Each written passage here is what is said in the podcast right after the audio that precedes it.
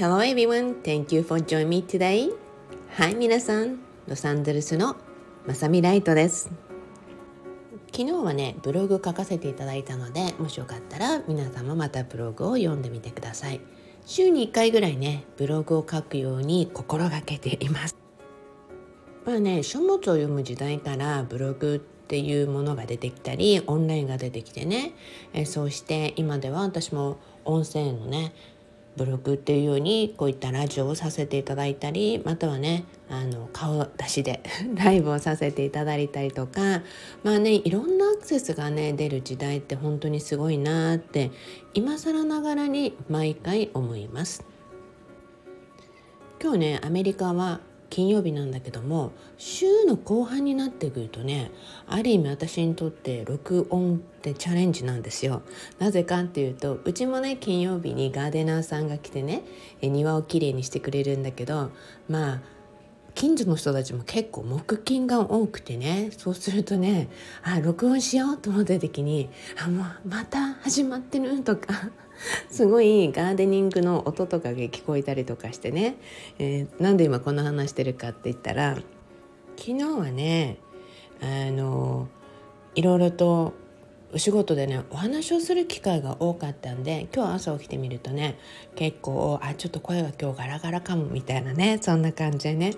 でそうするとさっき何回も何回も発声練習を兼ねたようにあのオープニングを録音してはあちょっとガラガラなって言って あの消したりとかしてたんですね。まあ、皆さんね私の朝のフルコースっていうのをね知ってる人いるかと思うんですが私の朝のフルコースって知らない人いる？じゃあ知らない人のために言うね。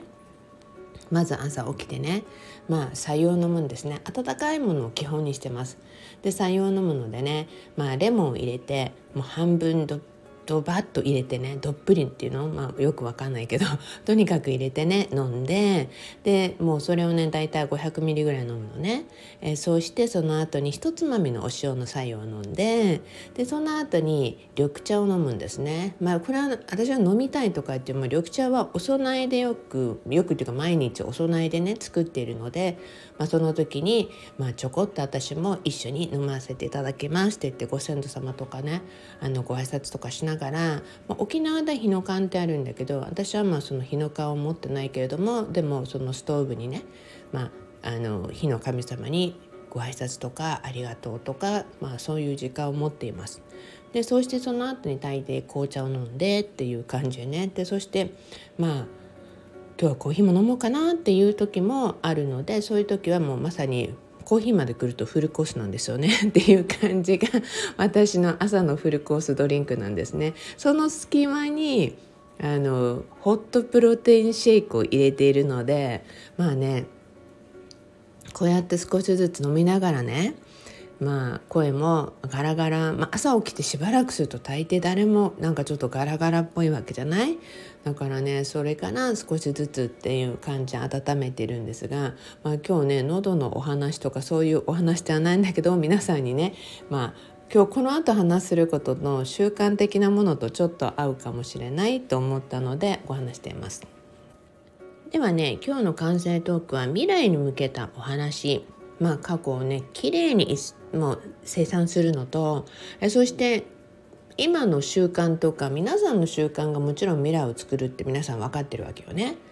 だからこそ過去の皆さんの習慣が今を作っているわけなんですよね。さっきお話しした私のお水のお話とかにしてもものすごく私はもう何十年もやっていてもう確実に20年以上はやってるんですね。もう毎日毎日そういうことを習慣にしていくいいことは習慣として長く続けていくのはいいんだけども悪い習慣とかこれはなと思うものは、まあ、さっさと切り替えるってことはすごく大切だと思うんですね。そこでね、まあ、皆さんに、まあ、今日その未来を作るっていうお話からねなんか、まあ、不思議なお話も含めてちょっと今日はその完成トークにしていきたいと思います。おとといね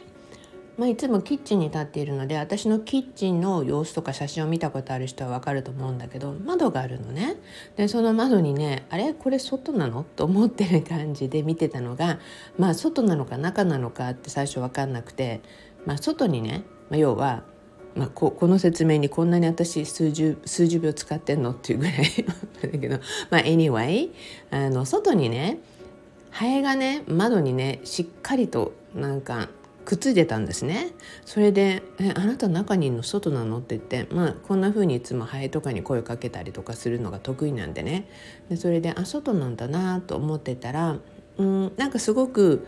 変わった泊まり方だったんですね。でそこでね何気なくしてたらハエがねなんか「今日はね」なんてなあの「今日は気をつけててね」って言ってきたんですね。で気をつけててね。ん？と思ってごめん気をつけててね。って言われてもよく分かんないと思ったんであのなんていうのかな。消えるからって言ったんですね消えるっていうのが何か起こるから消えるからみたいなこと言ってていやもう具体的に言ってよと思うけどまあこの時点でねハエが具体的に何って言えるわけないし、まあ、この時点でこのお話でさえも「えまさみさん大丈夫なの?」と思うわけじゃない？でもねブログでも以前書いたんだけど小さな虫とか鳥さんとか生き物とかがふって現れる時って結構大切なメッセージをよく持ってくるのね。でそれでねあの多くの人たちが「いや私そんな鳥の声聞こえません」とかいう人たちあのこのこの後話するからちょっと待っててね。ねそれでねハエさんがそういうことを言ってきたんでうーんと思ってまあ意識に入れとこうでもあまり何か起こるんじゃないかっていうふうなことは絶対意識に入れたくないので「Thank you」って言って終わったんですね。そうするとやっぱりしばらくしても消えていなくなってたんですよ。でそこでね何も来なかったと思ったんですね だけどねなんとねその日のその日の夜にね気が付いたら携帯のアプリにノートっていうのがあるじゃない？そのノート機能にねこれまでいろんなものをノートに載せていたんですね。でそうするとそのノートが結構何十個ってあったんです私のねこのノート。でしかもこのラジオのね皆さんによく書いてる概要欄のある程度のメッセージっていうのはもうコピペしてそのまま使えるようにって載せていたのでであのそういうのもあったんですよね。それがごっそりなくなってたのね。いやなんか間違いなのかなとかと思っててまあここで間違いなのかなって思う私は私なんだけどまあいきなりまた出てくるだろうと思ってえそしたら昨日ね翌日いやないんだよねと思ったんですね。で主人にねノートが消えてないんだよねって言ったんですね。まあその時点でノートが消えたことでね私としてはあの大切なものとそう大切じゃないものが絶対あるわけね。だからね自分の記憶にあるこのノートの中で大切なったものああこれ惜しいなこれがなくなってしまって残念って思うことは何なんだろうって思ったんですね。もうそうすると2つ。まあ1つはラジオのこの概要欄のコピペね。でもこのコピペぐらいだったら、まあ、今のね残ってる記録に行ってまたコピーすれば再復活できるのでまあ問題ないなと思ったんですね。で2つ目は、まあ、うち母とか、ねまあ、父も母もね姉たちも亡くなってしまったのでその命日のねなんか何回忌とか何年期とかっていうのがあるじゃない？それをね綺麗に私あの書いていたのであこれまた計算しなきゃいけないなっていうぐらいだったんですね。それ以外はなんか大したまあ、ものじゃなかったんだなってなかなか自分でこの削除したりクリーンしたりとかリビューする時間がなかったので、まあ、かえって、まあ、良かったのかもと思ったんですね。でこれってね強制的に、まあ、自分でなかなかできないことをやった方がいいんだけどなと思うことをね時に宇宙とか神様がね代わりにやってくれたりする時あるわけよね。でそしてね主人にその話をしていたら、まあ、主人は一生懸命なんかどっかにあるんじゃないかとかって言ってパソコンはとかって言ってバックアップはとかで見たんだけどどこにもないって言ってでそしたらなんとあのマミだけじゃないみたいって世界中でこういうことが起きてるみたいなんだよねって言って同じ現象が起きたっていう人たちのなんかのものがなんていっぱい記事で出てきたって言うんですね。そうなんだって。でもね大丈夫って。あの「You don't need to take your time」ってもうそんな時間かけなくていいからって、まあ、なくなったなくなったでいいのよってまた新しければいいしある意味神様からもう全部切り捨てて新しいスタートを切りなさいって言ってるんだと思うっていうことでね言ったんですね。起こることとかに関してね楽観的というかまああの全て意味があって自分のために起こってくれてるんだなっていうことがあるわけじゃない？だからそんな風にまあ気持ちを向けていたんですね。なぜならなぜならっていうかそうするとねそのその数日間って、まあ、この数日間ねある意味全然知らない人とか久しぶりの人とかまあいつもなんかなんていうのかなあのスピリチュアル的な人とかでねアメリカ人とかで偶然に出会った出会ってすごい仲いい人がいるんだけど、まあ、定期的に連絡をくれてもう本当に年に1回とか2回ぐらいね急に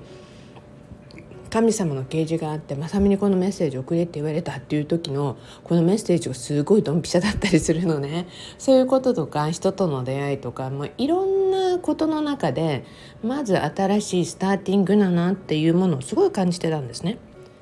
まあ、だからこそ必要のないものっていうのをまあ本当に生産していくっていうか、まあ、きれいにしていくってことだったと思うんですね。ということは皆さんの中でもね、まあ、いろんなもの皆さんねあの私がすごくお掃除好きなのは知ってるじゃない？皆さんね。でまあそういった掃除とかいらないものとか皆さんの中にもね絶対あると思うのねそういったものとかあここ気になるなと思うところ掃除したりしてたりとかそういうことってすごくやっていったらいいんじゃないかなと思います。そこでねあの私ってブログとかラジオとか、まあ、皆さんの習慣とか意識的なこととかいろんなことをお話ししてるじゃない？でお話ししたりイベントとかでもコツとかこういうことやってみてねとかまたはシンプルウェーバーマサミラートとかねそういうのを皆さんにいろいろ出してるんですね。で皆さんにいつも言うのが「やってますか？実践してますか?」って言うんですね。でこれすごい重要で知ってることと knowing and doing is so different stuff なのね。だから知ってることとやってることは全く違うんですよ。知ってるだけでは結果的にはゼロなんですね。まあ知ってるだけ。だからねもちろん当たり前なんだけど。でもやってるっていうことは必ずそれが結果にどっかにつながっていくんですね。でそれをねなんか皆さんにもなんかうまくちょっと伝えられないかなと思ったんですね。そしたらねあの引き寄せの法則の後に出てきた「メタシークレット」っていう本があってね。でこの本がパンって目に留まってあなんか気になるなと思って手にしてパラパラってめくったらあこれだと思うページがそこで止まったんですね。じゃあ何かっていうとあのベストキットっていう空手キットっていう映画があるじゃない？でその映画を例題にしてサンプルとしてお話が載ってたんです。そこでねまあ、そこに出てくるね空手の師匠って宮城さんって言うんですよね私旧姓宮城なの。まあそこでねでそのダニエルさんにねこの車をねワックスとか、まあ、日頃のね、まあ、日頃の生活の中でできることとかそういうことをね一つの訓練に取り入れてるわけですよね。でこれねあの見たことのない人は空手キットのパート1を見てみたらいいと思うんですね。えそこでねいきなりダニエルがあのぶち切れる時が来るわけですよね。あのなんか空手教えてって言ったのに宮城さんはね僕を利用してるだけなんだみたいな感じで怒った時があってねまあでも宮城さんにはその意図があるわけよね。でそうしてね結局ダニエルはまあ、宮城さんが、まあ、車のワックスとかねそういうのも実は空手の一環だったんだっていうことが分かってまあねそれでねまた空手に取り組んでいくんだけどもでそして日頃のね宮城さんからこれやりなさいって言われることを真剣にやっていくんですね。そうしていくうちに自然に身についていって彼は空手のねチャンピオンになるわけですよね。そこでね継続すること精神であったりそしてテクニックであったりいろんなものを学んでるのねだからこの説明を見た時にまさにそれだよって私は思ったんですねみんなに日頃のことを言ってたり何気ないこと話してるんだけどもこの宮城さんだってそうなんだけどもねやっぱり何気ないこと言ってるんだけど重要なことなんですね。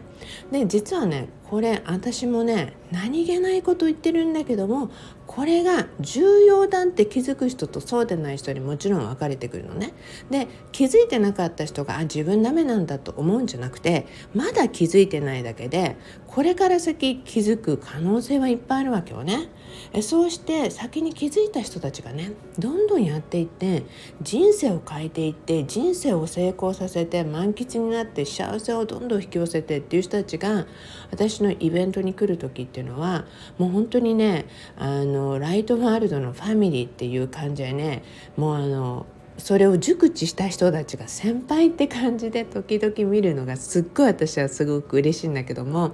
なんか初めての人たちが来ると分かるんだよね。でねみんなにねちゃんとやっぱ導いてねって言ってることをちゃんとマスターしててあなたもしかして初めて？っていう風にしてね声をかけてねちゃんと導いてねなんかあの本当に温かくウェルカムしてまさにねアウェイキニングモーメントとトランスフォームをねみんなが助けてくれたりする見てあもうすごいなんかあの素晴らしいと思ってるんですね。まあ、これをねブログであったり今でこういったラジオであったりいろんな場で今 SNS も含めて出している分をなんとなく読んでる人とこれを心に留めて実践にしていってる人の違いっていうのが確かにあるんですよだからこそね「あよかった今日もまさみさんのお話よかった」とかって言ってくれるのも全然 OK それもねでももう一つグレードアップした受け取り方っていうのがあるのでそれをね気づいていくとまたさらに皆さんの人生も変わると思うのね。まさにみんなにもう何気ないことをただまさみさん今日これ話したいから言ってんだよなって言うんじゃなくてまああの今日何の話しようかなっていう時に大体マスタースピリッツとかこれはとかポンポンって映画のワンシーンのように見せてくれたりとかするのでそれでそのままお話ししてるのでねもう皆さんにはねその